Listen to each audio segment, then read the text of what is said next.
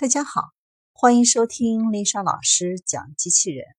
想要孩子参加机器人竞赛、创意编程、创客竞赛的辅导，找丽莎老师。欢迎添加微信号幺五三五三五九二零六八，或搜索微信公众号“我最爱机器人”。今天丽莎老师为大家分享的是：漫威遇上劲敌，哈佛造出蚁人。与蜘蛛侠合体的机器人。哈佛大学微斯生物启发工程研究所一直致力于微型机器人的研究，从仿生蜜蜂机器人 RoboBee 到仿生蟑螂机器人 Hama。哈佛大学在微型机器人的道路上越走越远。就在不久前，哈佛大学和波士顿大学组成的一个研究团队。通过模拟澳大利亚孔雀蜘蛛的表现，推出了一款微型软体机器人，并为它取名为“蜘蛛”。在此之前，机器人专家就一直在设想，在未来会有一种创作灵感来源于动物的软体机器人，可以应用于难以进入的自然和人造环境中，比如人体的精细外科手术，或在微小、危险。且刚性机器人不可探测的空间。蜘蛛机器人是软体微型机器人研发道路上的第一项成果。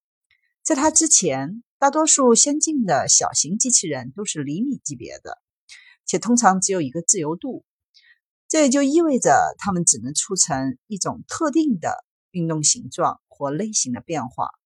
而这款新型的蜘蛛机器人为毫米级别，身长不到一英寸。约二点五四厘米，由柔性材料制成，易借助气压和液压的动力移动，因此该机器人具有前所未有的十八个自由度。软体蜘蛛机器人没有什么刚性部件，完全是从微流体系统中获得动力和实现各种能力。全身由无弹性的硅橡胶制成，无色透明，共十二层薄膜。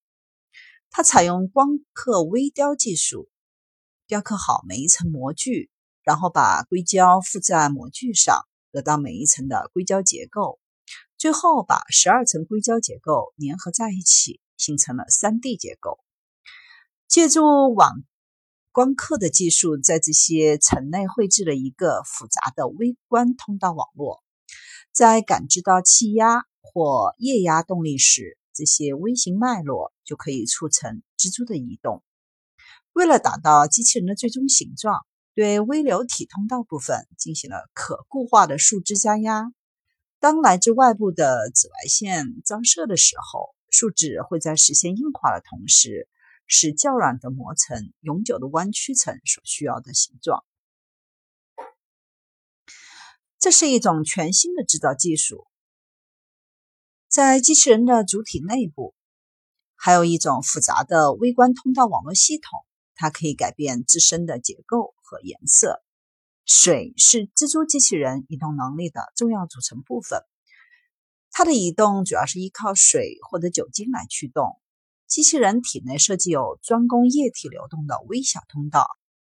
当研究人员为其填充有色液体时，蜘蛛的眼睛就会变亮。同时驱动其四肢移动，完成行走。尽管这种机器人不能像蜘蛛那样轻盈地在蜘蛛网上移动，但研究人员还是给予了它很大的肯定。这种机器人或者类似的机器人，不仅能够完成目前软体机器人能力范围内精细的外科手术任务，有效减少侵入性的外科手术给医学领域带来的重大改变。还可以在工业设施的维护到拯救灾民等各个方面都产生影响。这个小机器人将更多的关注医疗应用，打开了一扇通向软体机器人的大门。未来某一天，这些蜘蛛可能会爬进我们的体内，在身体各处游走，帮助修复组织、破坏肿瘤或是疏通堵塞的动脉。